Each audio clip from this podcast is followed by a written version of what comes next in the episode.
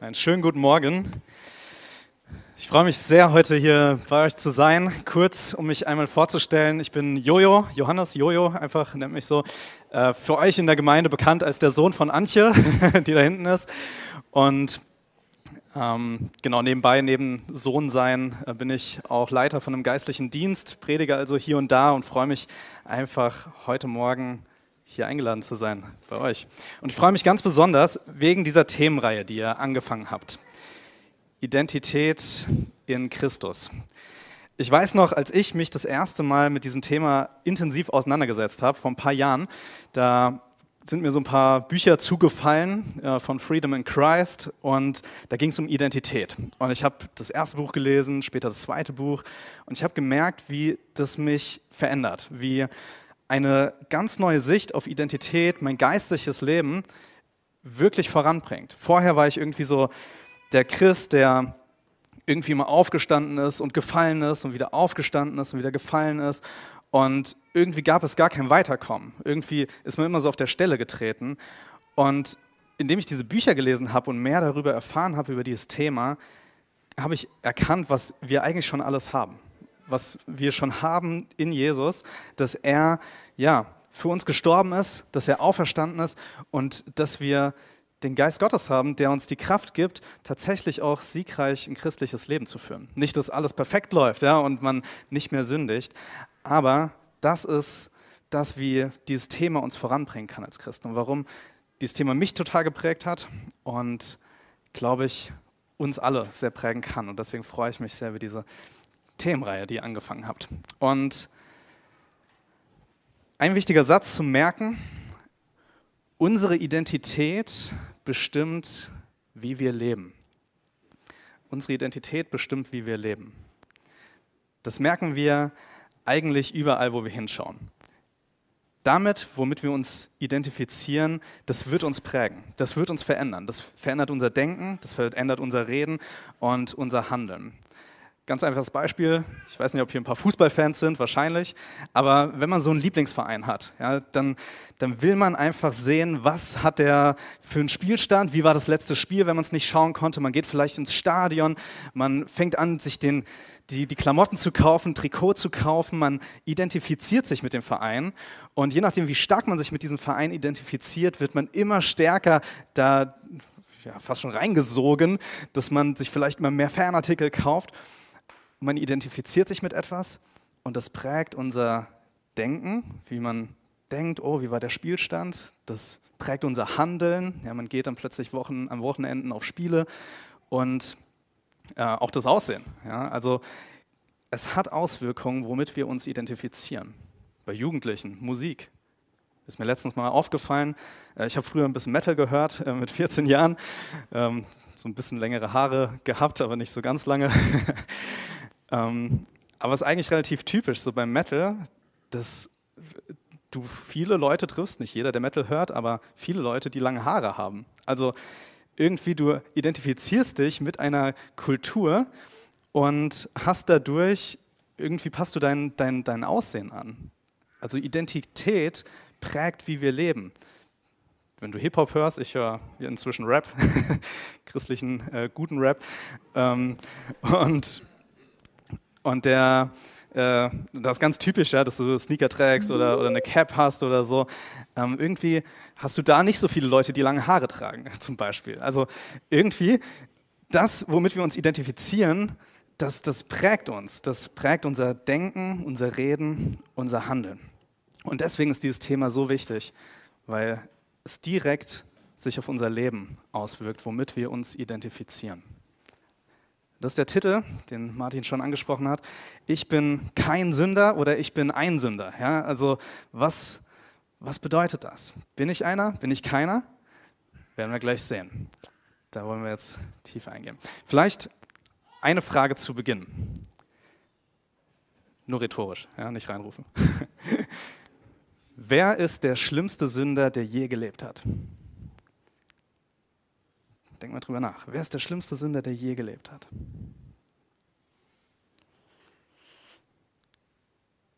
Vielleicht fällt dir jetzt Diktator XY aus dem letzten Jahrhundert ein.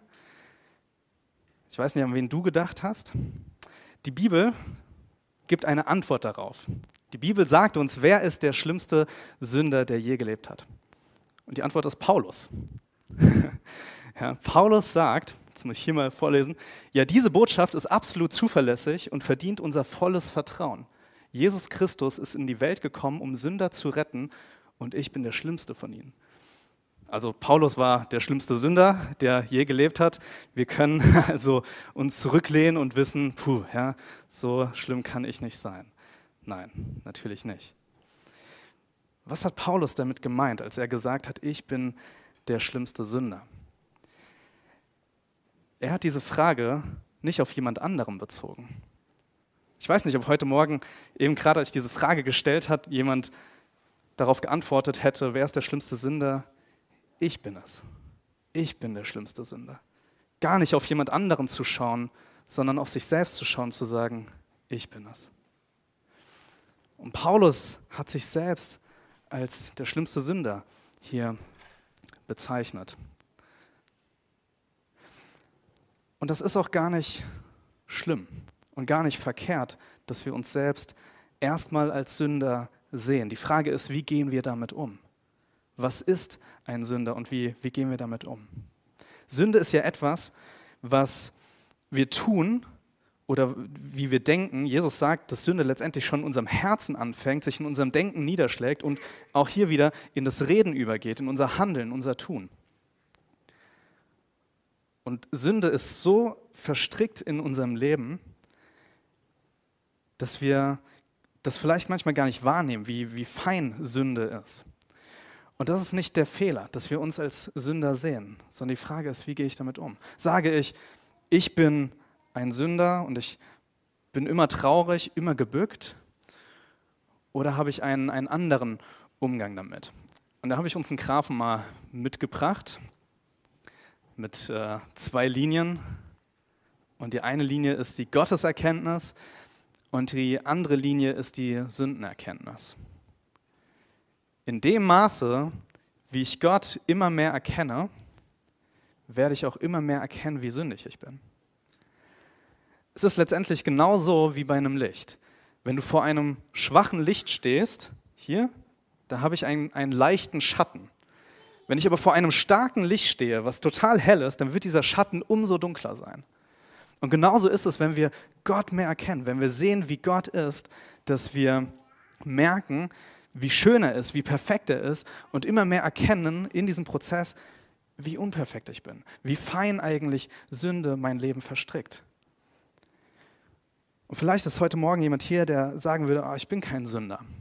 Vielleicht haben wir so ein Bild von Sünde, von Sünder, dass das was ganz, ganz Krasses ist, wie ähm, ja, jemanden umzubringen. Das ist ein Sünder, ja? jemand, der jemanden umgebracht hat. Aber nein, Sünde ist schon viel, viel kleiner, schon viel geringer fängt das alles an. Nämlich, wenn wir nur schlecht über jemanden denken. Jesus sagt, dass wir sündigen, wenn wir nur schlecht in unserem Herzen über jemanden denken. So klein ist Sünde und da fängt es an. Und wenn wir das mit Gott vergleichen, der keinen schlechten Gedanken hat, keinen bösen Gedanken, dann merken wir, unser Schatten ist ziemlich dunkel. Ich selbst bin der schlimmste Sünder. Und so führt, indem wir immer mehr Gott erkennen, es dazu, dass wir auch immer mehr sehen, wie es eigentlich um uns steht. Und das ist eine Lücke. Und das ist ein Problem. Denn wie können wir jetzt Gott gerecht werden? Denn wie jeder Verbrecher, ja, wenn man zum Beispiel äh, mordet oder so, da, da, wollen wir ja Gerechtigkeit. Wir wollen, dass es eine Strafe gibt. Und es wäre total ungerecht, wenn man das unbestraft lassen würde. Das ist das Evangelium, dass Jesus Christus gekommen ist, um diese Lücke zu schließen. Dass er gekommen ist und gestorben ist für uns, dass er auferstanden ist am dritten Tag und für unsere Sünden, die sie alle weggewaschen hat. Wenn wir Jesus in unser Herz aufnehmen, wenn wir das zulassen und sagen, Herr, bitte vergib mir. Und wir merken, dass wir an diesen Standard Gottes gar nicht herankommen und merken immer mehr, wie wir es nicht schaffen, aber Jesus ist dafür gestorben.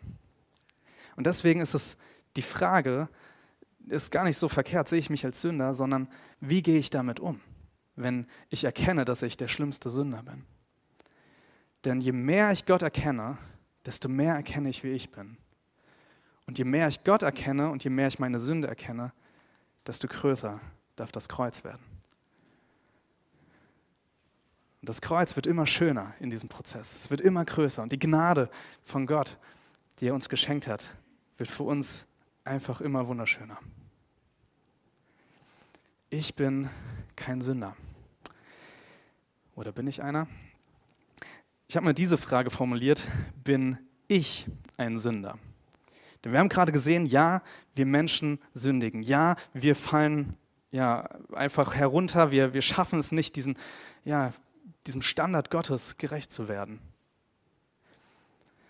Aber die Bibel legt ganz spannenderweise einen anderen Fokus. Sie betont nochmal etwas anderes, wenn wir in Christus sind, wenn wir das gesagt haben, Jesus vergib mir, wenn wir angefangen haben, Jesus als Herrn zu nennen, anzuerkennen und ihm nachzufolgen. Die Frage ist, bin ich ein Sünder? Und ich habe uns einen Text mitgebracht, der steht im Römer 7. Ich glaube, ich brauche mir mal eine neue Brille. ich kann das da hinten gar nicht lesen. Also wer eine Bibel hat, darf das gerne mit aufschlagen, diese Stelle. Wir schauen uns drei Passagen an zum Thema Identität und das ist die erste davon.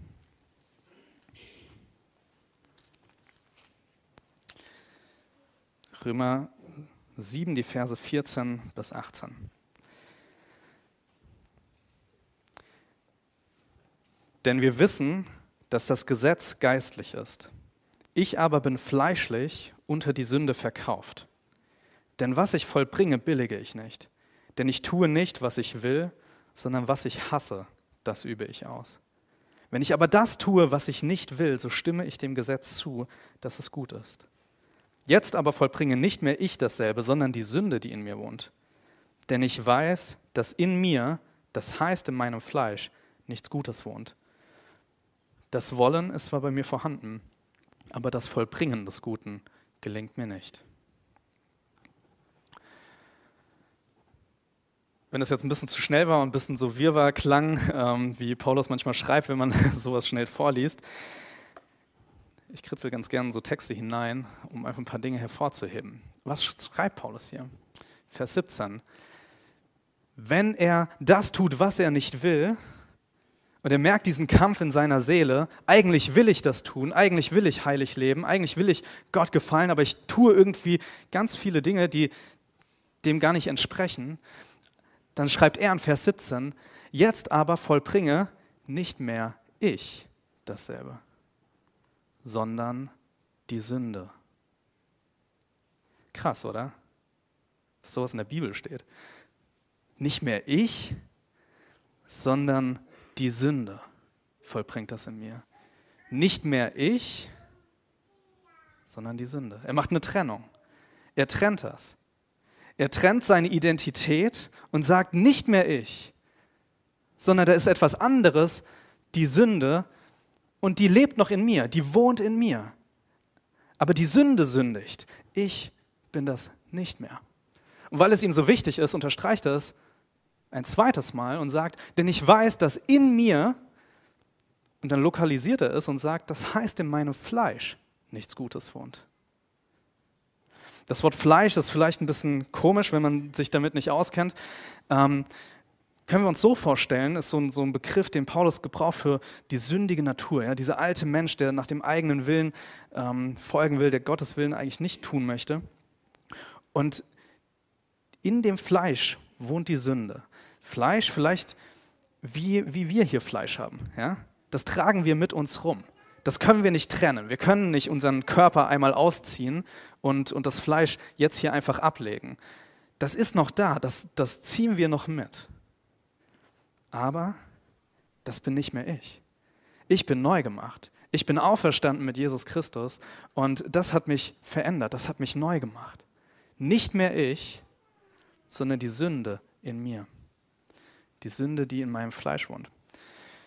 Und eines Tages, das ist ja unsere Hoffnung, werden wir auferstehen. Dann wird Jesus Christus wiederkommen und dann werden wir auferstehen. Und was wird da passieren? Da wird unser Körper verwandelt werden. Dann wird das Fleisch abgelegt werden. dann wird die Sünde wirklich abgelegt werden und wir können einfach ja, leben, ohne dass die Sünde noch in uns wohnt. Was für eine Hoffnung. Wie schön. Aber jetzt hier, gerade in diesem Moment, haben wir alle noch Fleisch an uns. Ich sehe hier keinen, der mit Knochen und Muskeln rumsitzt. Ja. Wir sind in diesem Zwiespalt. Diesem Zwiespalt von diesem schon jetzt noch nicht. Schon jetzt ist Christus für uns gestorben. Schon jetzt bin ich neu gemacht. Aber noch nicht ist die Sünde abgelegt. Noch lebt sie in mir, aber ich bin es nicht mehr. Und Paulus ist es so wichtig, dass er es gleich noch ein drittes Mal sagt. Vers 20. So vollbringe nicht mehr ich es, sondern die Sünde, die in mir wohnt. Nicht mehr ich, sondern die Sünde, die in mir wohnt. Eine Trennung von Identität und der Sünde, die handelt. Warum ist das wichtig? Vielleicht haben wir angefangen, Dinge zu betonen, die die Bibel so nicht betont. Ja, in den Evangelien lesen wir, dass Jesus Christus Gemeinschaft haben möchte mit Sündern. Das heißt, es ist wichtig, dass wir anerkennen, ich bin erstmal ein Sünder. Aber wenn wir dann neu gemacht wurden, die Bibel spricht von geistlicher Wiedergeburt, also ein neuer Mensch ist entstanden, auch wenn wir weiterhin genauso aussehen wie vorher, dann bin es nicht mehr ich. Und das ist eben vielleicht das, wo wir eine falsche Betonung gesetzt haben, wenn wir immer nur über uns selbst sagen, ich bin ein Sünder, ich bin schlecht, ich bin ein Sünder, ein aus Gnade geretteter Sünder, dann legen wir das nicht falsch, aber dann legen wir eine Betonung, die die Bibel so nicht macht. Was betont die Bibel stattdessen? Also ich verfalle in Sünde, aber ich sollte mich nicht mehr damit identifizieren. Was betont die Bibel? Da habe ich uns ein paar Anfänge mitgebracht, wie Paulus ein paar Briefe anfängt. Ganz spannend. Be bemerkt man vielleicht nicht, wenn man nicht gerade das Neue Testament einmal am Stück so an einem Tag liest, äh, dass die Briefe sehr ähnlich immer anfangen. 1. Korinther, da heißt es, an die Gemeinde Gottes, die in Korinth ist, an die Geheiligten in Christus Jesus, an die berufenen Heiligen. 2. Korinther, an die Gemeinde Gottes, die in Korinth ist, samt allen Heiligen, die in ganz Achaia sind. Epheser, an die Heiligen und Gläubigen in Christus Jesus, die in Ephesus sind. Philippa, an alle Heiligen in Christus Jesus, die in Philippi sind. Kolosser, an die Heiligen und treuen Brüder in Christus in Kolossä. Ich finde das krass. Paulus legt den Fokus gleich am Anfang seiner Briefe erstmal darauf, dass die Leute, mit denen er jetzt schreibt, die Brüder, Heilige sind. Ihr Heiligen. Sogar beim ersten Korintherbrief, bei dem wir ganz genau wissen, gleich ja, wird Tabula Rasa gemacht, ja, Paulus spricht sämtliche Sünden an, die in dieser Gemeinde schieflaufen. Aber selbst bei denen sagt er gleich am Anfang sogar zweimal an die Geheiligten, an die berufenen Heiligen. Das heißt, er fängt nicht an und sagt, ja, ihr Sünder, und jetzt geht's mal los, sondern er sagt, ihr seid die Geheiligten in Christus, ihr seid dazu berufen und das ist der Fokus und da soll es jetzt hingehen. Das heißt, die Betonung ist ganz häufig darauf, dass wir eigentlich schon unser Ziel vor Augen haben. Ich verfalle in Sünde, aber deswegen sollte ich nicht immer zurückschauen, nicht immer auf meine Sünde schauen, sondern meine Identität, womit ich mich identifiziere, sollte ich in einer ganz anderen Sache suchen. Aber was ist ein Heiliger? Vielleicht kennen wir das irgendwie aus der katholischen Kirche zum Beispiel, dass, dass Leute heilig gesprochen werden. Ähm, oder wir kennen es in unserem Sprachgebrauch. Und wir denken vielleicht, das ist irgend so ein ganz besonders geistlicher Mensch. Nein, wenn wir in Christus sind, dann sind wir geheiligt. Dann ist jeder, der in Christus ist, heilig. Jeder ist heilig. Nicht, weil wir es tun, nicht, weil wir so gut sind, sondern weil er so gut ist und für uns gestorben ist, weil er uns geheiligt hat. Wir sind Heilige, du und ich, die wir in Christus sind. Dann noch ein bisschen unterstrichen für die, die es nicht bemerkt haben. also was passiert aber, wenn wir jetzt eine falsche Identität annehmen? wenn wir unsere Betonung in unserem Leben auf etwas Falsches setzen. Ich habe uns ein Bild mitgebracht von einer Raupe. Ich weiß nicht, ob du Raupen magst. Wenn du sie magst, stell dir vor, die ist eklig. Eine Raupe, die sitzt hier auf dieser Blüte, frisst, die schlängelt sich und die windet sich so durch den Dreck. Ein Bild für uns, die wir die schlimmsten Sünder sind, in unserem Dreck uns wälzen, die wir einfach unsere Wege gegangen sind und nicht die Wege Gottes. Und dann begegnet diese Raupe Jesus Christus.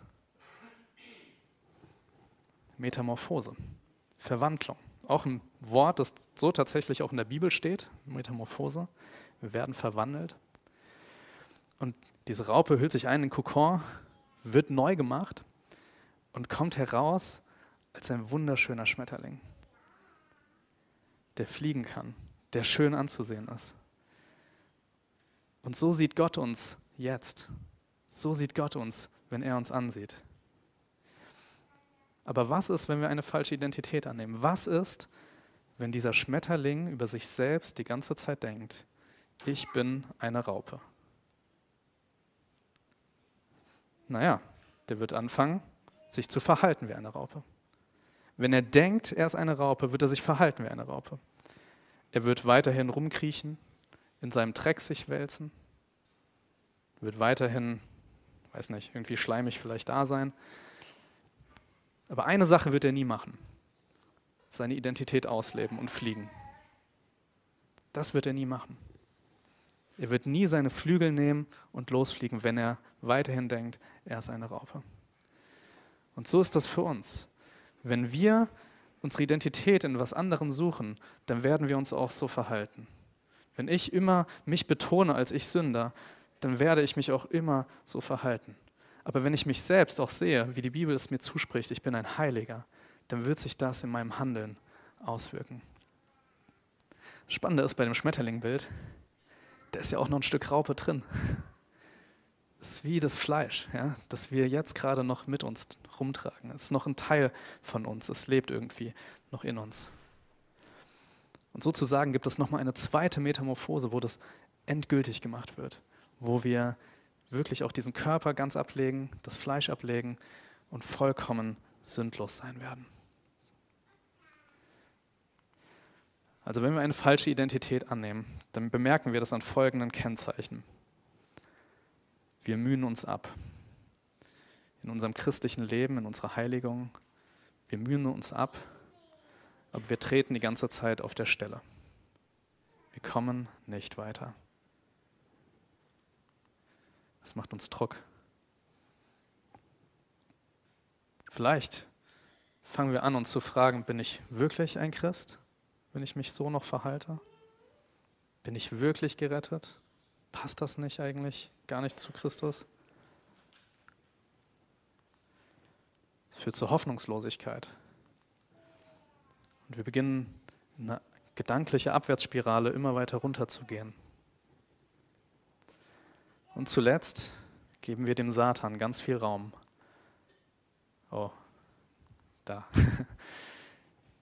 Indem wir zwischen Lügen, Versuchungen und Anklagen hin und her geworfen werden. Es kann auch, will ich noch kurz darauf eingehen, zu einer falschen Demut führen. Ich glaube auch, dass wir in vielen unserer Gemeinden eine falsche Demut angenommen haben, indem wir denken, Demut ist etwas, wo wir immer nur gebückt sind, wo wir immer nur traurig sind, wo wir denken, so, so ist Demut. Für mich fand ich mal sehr aufschlussreich, Epheser 2, Vers 10, mit Demut zu sehen. In Christus sind wir, wir Meisterstücke Gottes. Zu wissen, ich bin ein Meisterstück, ich bin eine Schöpfung Gottes. Ich bin wunderbar gemacht. Er hat mich gerettet, er hat mich neu gemacht. Ich bin neu. Und da kann ich aufrecht stehen. Aber gleichzeitig bin ich ein Meisterstück Gottes ich habe mich nicht selbst gemacht. Gott ist derjenige, der mich gemacht hat. Alles andere wäre Stolz, ja, wenn ich so über mich denke äh, und denke, ich habe mich selbst gemacht. Nein, Gott hat mich gemacht. In Christus bin ich ein Meisterstück Gottes.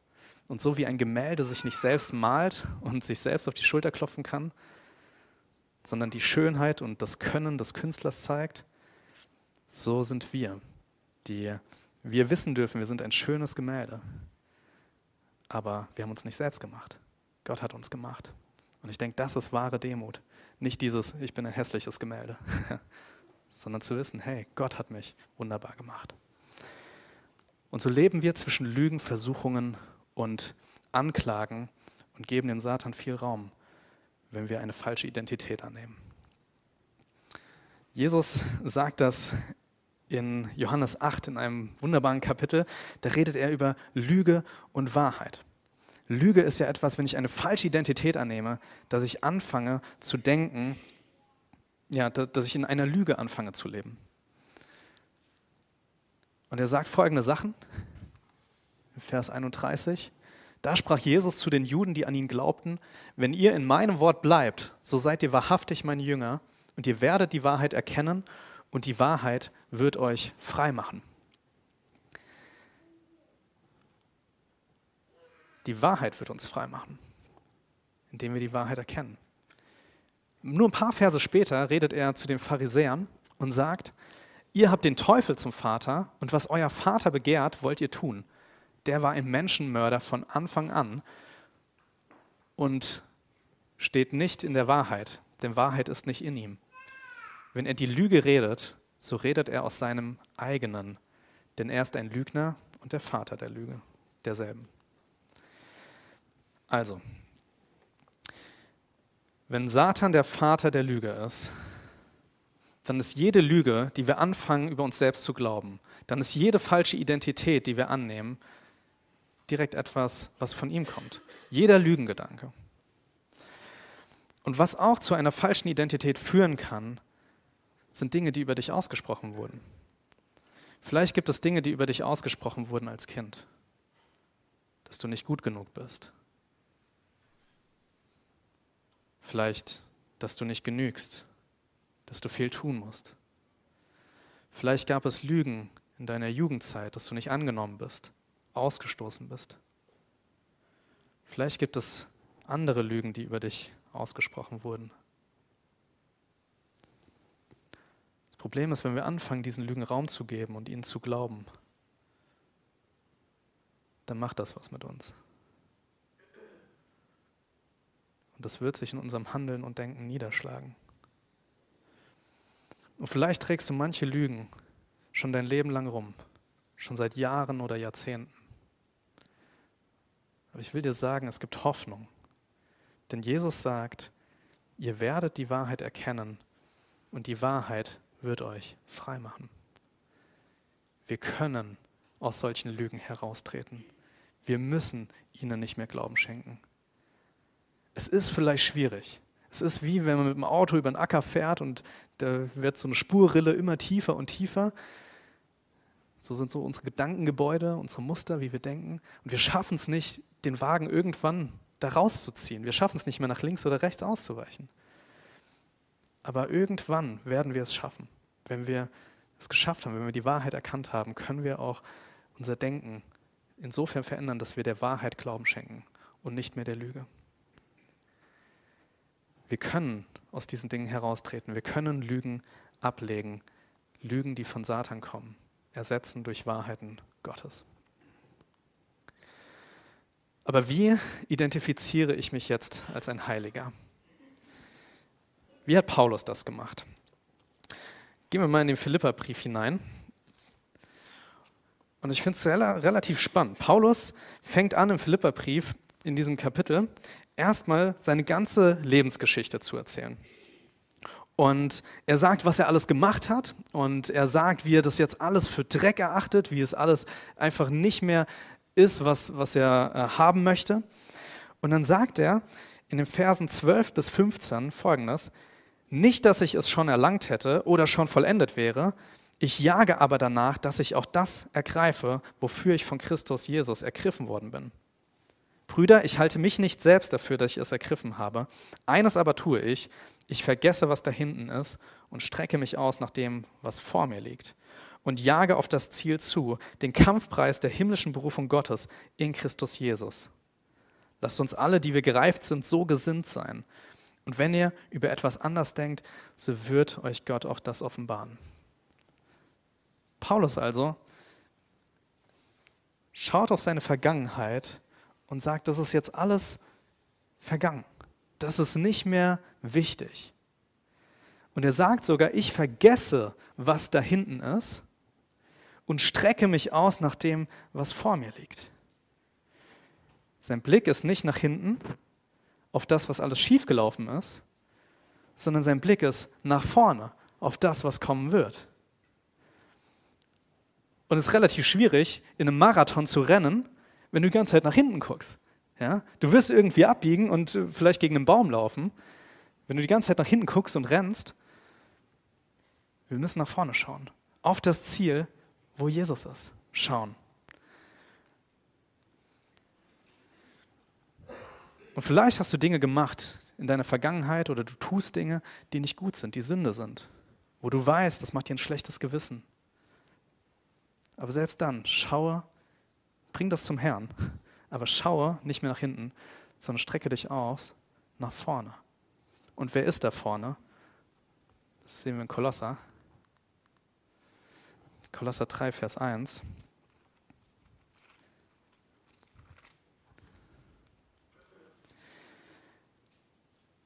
Wenn ihr nun mit Christus auferweckt worden seid, so sucht das, was droben ist, wo der Christus ist, sitzend zur Rechten Gottes.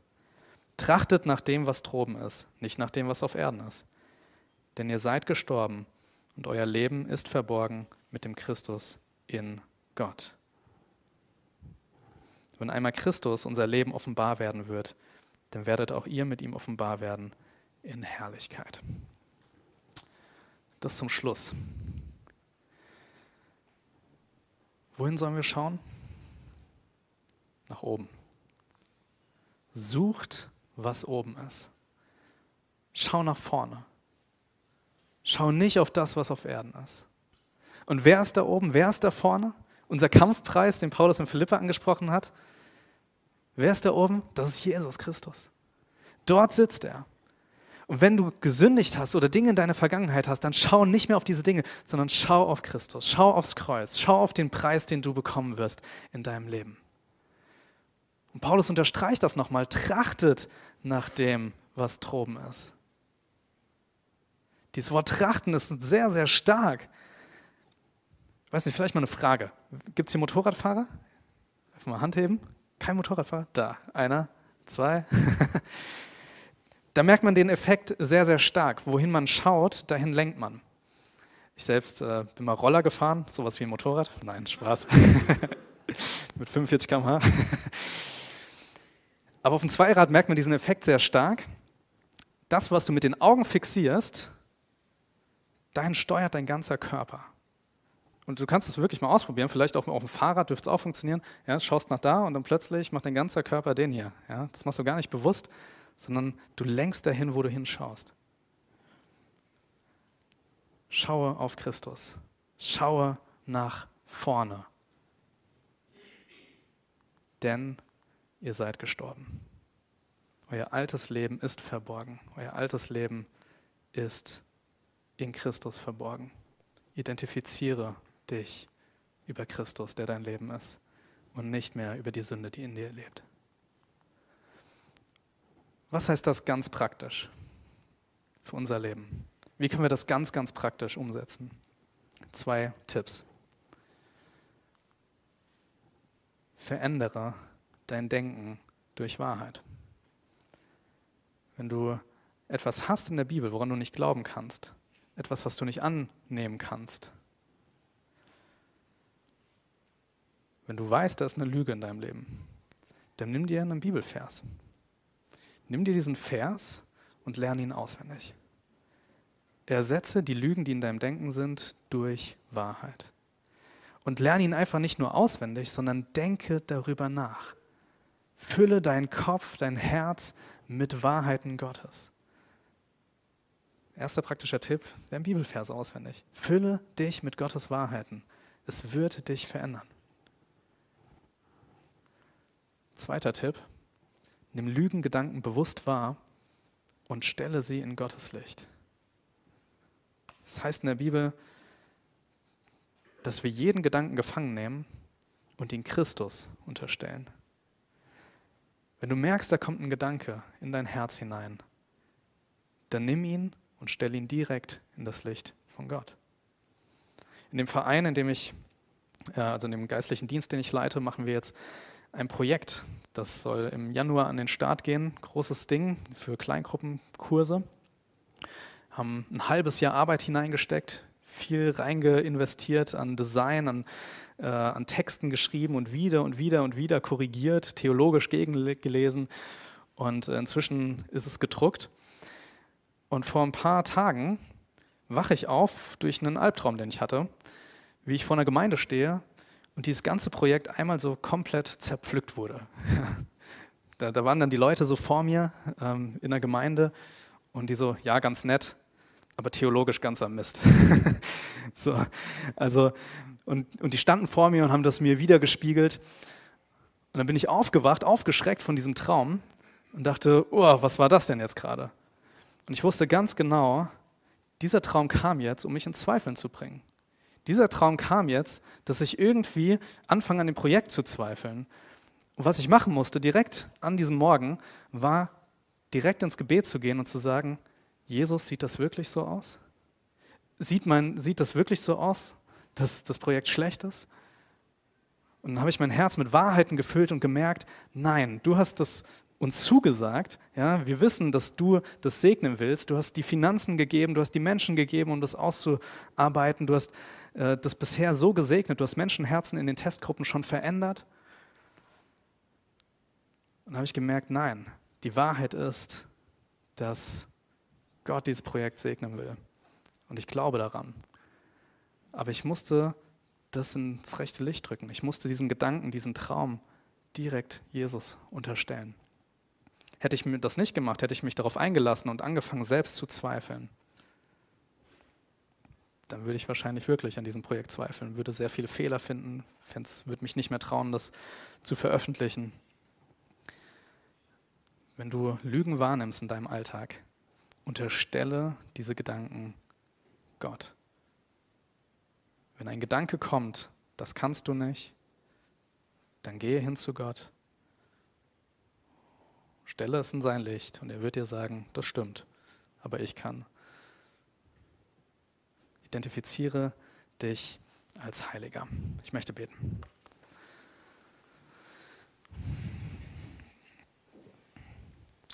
Lieber Vater, wir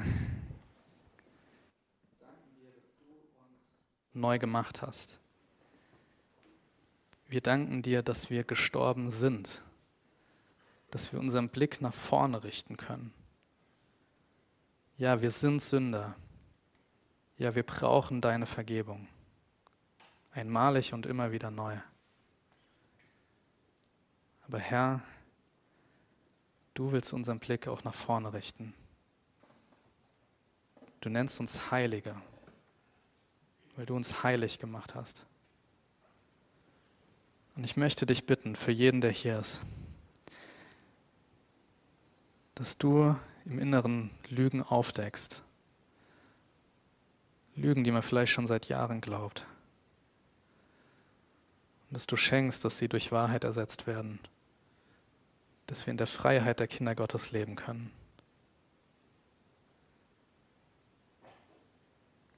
Dass wir fliegen können.